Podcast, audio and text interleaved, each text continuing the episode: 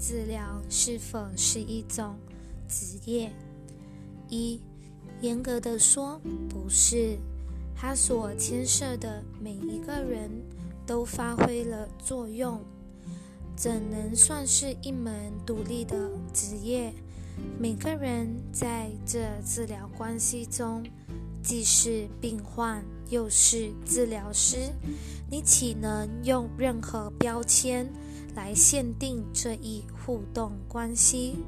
然而，从现实层面来讲，我们还是可以说，确实有些人把疗愈工作当成此生的职业，而向他们求助者也不乏其人。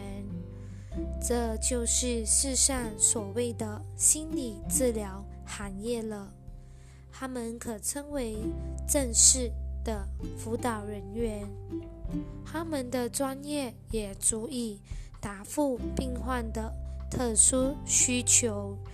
然而，除此之外，他们更可能是一位优良的教师。这些人当然不受职场规范所限，但是有些时候还是需要。他们把疗愈的普遍原则示范于具体案例上。二，首先，专业治疗师的身份最能为人示范疗愈没有难易之分的事实。为此，他需要特殊的训练，因为在心理治疗的培育课程中。可能很少，甚至根本不教导真正的疗愈原则。他所教的还很可能与疗愈宗旨背道而驰。世间的培训课程非常强调评估，他们要把心理治疗师塑造成一位判官。三，连这种疗愈师。圣灵都能加以善用，只要他肯向圣灵表示一点欢迎之意。本身尚未疗愈的治疗师，有时会表现得相当傲慢、自私、漠不关心，甚至骨子里很不诚实。他可能根本没有把疗愈当作。首要目标。然而，只要他决心成为一位疗愈工作者，不论他的方向产生多大的偏差，他仍可能惊艳到某些东西，即便多么微不足道，只要有那一点经验就够了。那小小的经验，总有一天会发。笑，茁壮，总有一天，治疗师会被一位病患触动，而向他发出无声的求助。就这样，他为自己找到了一位疗愈师。就这样，他祈求圣灵进入他们的关系中，而获得了疗愈。这就这样，他亲自接受了救赎。四，创世纪中有一句话：上主看了他所创造的一切，认为很完美。不是他宣告造化的完美，造化才能成为完美的。他的造化既永恒不易。如今必然依旧完美无缺。然而，人间不可能有完美的心理治疗师或完美的病患的，他们必然早已否定了自己的完美性。如今才需要彼此来弥补自己的缺陷。一对一的关系并不等于一体的关系。然而，它却是回归一体的途径，也是上主甚至选定的回归之路。人生梦境如此诡异，他的修正策略也不可能不诡异的，否则便不足以唤醒人心了。这不也是心理治疗的宗旨所在？快快乐乐的醒来，醒过来吧！所有的罪过都被宽恕了，这是所有病患与治疗师应该带给彼此的讯息。五，每次会晤都会为病患与治疗师带来某种益处，那个益处会被。妥善保存起来，直到他们有一天恍然大悟，他们的关系里只有那一部分才是真实的，那个益处就会在自就会在圣灵的祝福下回到他们心中，成为造物主的礼物与圣爱的象征。因为凡事具有疗愈性的关系，必然施法天赋与圣旨的关系。此外，没有其他关系，因为此外没有任何东西。人间的治疗师无意建立这类关系，即使他们想要建立这类关系。大部分的病患也不会接受他们的协助的。其实也没有一位治疗师真想与病患建立某种关系，而把自己牵扯进去的。他必须认清这一事实，才算了解心理治疗，然后以此为起点，重新出发。六。疗愈必须等到治疗心理治疗师忘记评估自己的病患之时才会来临。即使有些治疗关系并未达到这一步、这一地步，但病患与治疗师仍会在治疗过程中慢慢改变自己的梦境。由于他们乃仍是同床异梦，因此那还不是宽恕之梦，不足以唤醒他们。但是，美好的那一部分会保留下来，值得珍惜。这种治疗关系只有只能为他们省下一点时间。新的梦境很快会失去他们的魅力，转为恐惧之梦。所有的梦境都是这么一回事。病患准备接受多少，他就只能接受这么多。心理治疗师相信自己拥有多少。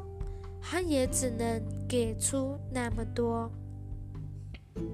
因此，所有的关系在世上都有存在的价值，而且会带给我们恰如其分的益处。七，然而，治疗师必须先放下自己的评判。才有疗愈的可能，因为唯有如此，人们才会了解治疗没有难易之分。已经疗愈的治疗师必然了解这一点，他已明白，由此梦中唤醒弟兄，不会比另一梦更难。然而，没有一位专业治疗师。能在心中坚守这一信念，且能一视同仁的运用于所有的病患身上。世上没有一些人已经相当接近正义境界了，但他们世上有一些人已经相当接近这一境界了，但他们却选择留在世上，而完全回归恩典之境，好使他们的了悟得以长存人间，直到世界末日。他们不该被称为专业治疗师。他们其实是上主的圣者，他们是世间的救主，他们的形象残存人间，这是他们的选择。他们愿取代其他偶像，给世界一个仁慈的梦。八，专业治疗师一旦明白心理原是一体相通的。疗愈的难易之分对他显得毫无意义了。在他还未完全抵达这一境界以前，仍有好一段路要走。一路上，他会经历无数的神圣一刻。目标始终屹立于旅程的尽头，而非他的起点。每当一个目标，下一个目标，每达到一个目标，下一个目标便依稀可见。大部分的人，大部分的专业治疗师仍盘横在旅程第一阶段的起始点。